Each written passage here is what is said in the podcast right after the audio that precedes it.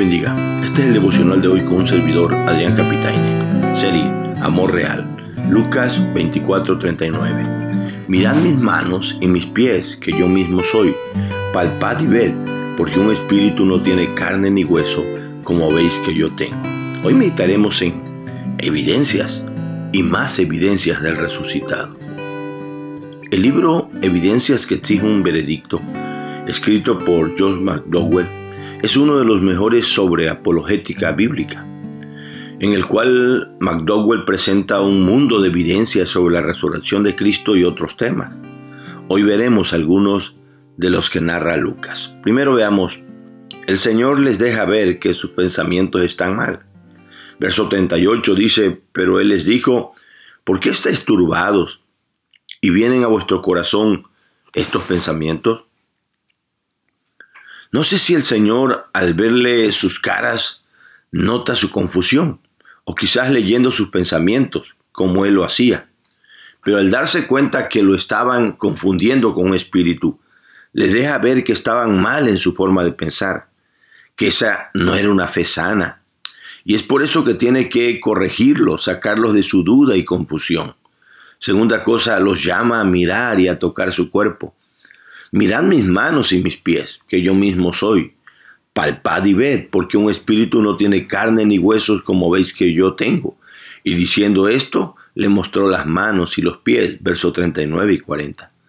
El Señor sabe que a ellos no les estaba bastando las evidencias de que Él había resucitado, así que ahora los llama a que miraran sus manos y pies con sus respectivos huecos de los clavos para que se cercioraran que era el mismo Cristo.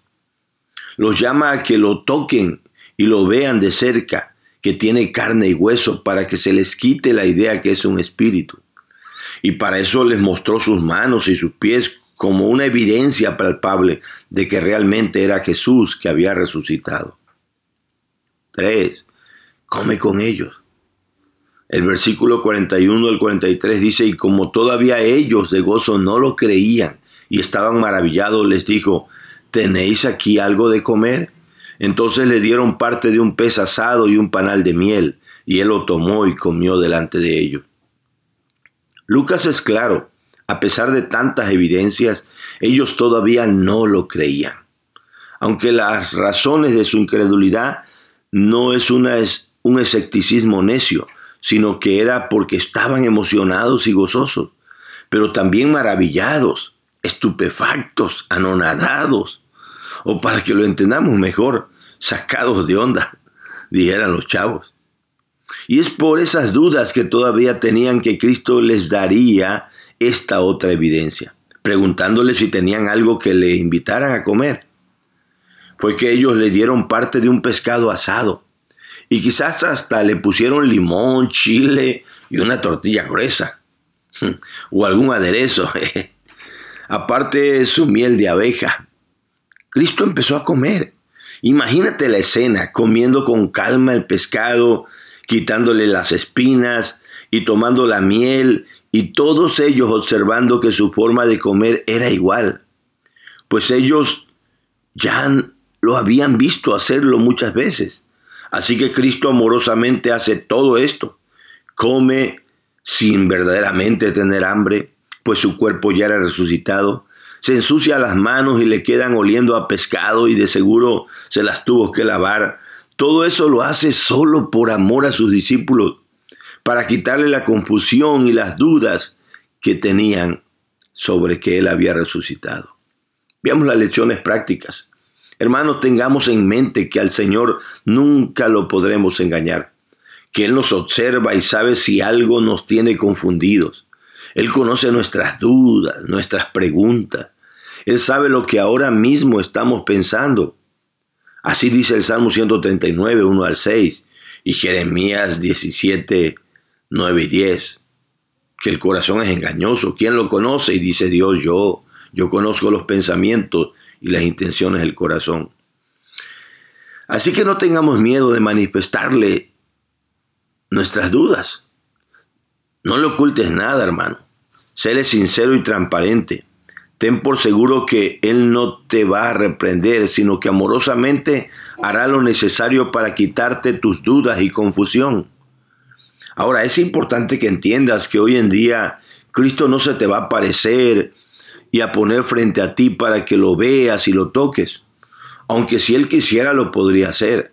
No es así como hoy quita las dudas el Señor, sino que te llevará a leer y escudriñar las escrituras para que ahí por medio de ellas, que son las que dan testimonio de Él, Juan 5:39, tengas fe y puedas verlo y contemplar su hermosura, como dice el Salmo 27:4. Así que ten por seguro que si eres de sus discípulos, Él se te mostrará, se manifestará a ti, principalmente por medio de la palabra, pero igual pudiendo usar cualquier circunstancia para mostrarte que Él mismo es quien está contigo y que no es ningún espíritu fantasma, que Él es real, que verdaderamente Él resucitó y aunque tus ojos físicos no lo puedan ver, si lo puedas ver con tus ojos del alma. Pero hay una aplicación más para esto y es muy bíblica. Pidamos a Dios nos ayude a ver y a percibir su presencia. Cuando el Señor se nos presente afuera de nuestras casas, a través de un niño de la calle, de un indigente, o de cualquier persona verdaderamente necesitada preguntándonos, ¿tienes algo de comer? Y que le invitemos lo que tenemos.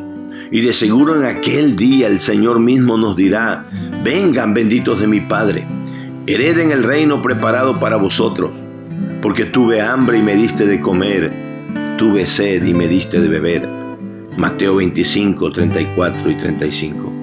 Así que estemos pendientes, hermanos porque en cualquier momento se nos puede presentar el Cristo resucitado. Dios te bendiga, mi hermano. Dios te guarde.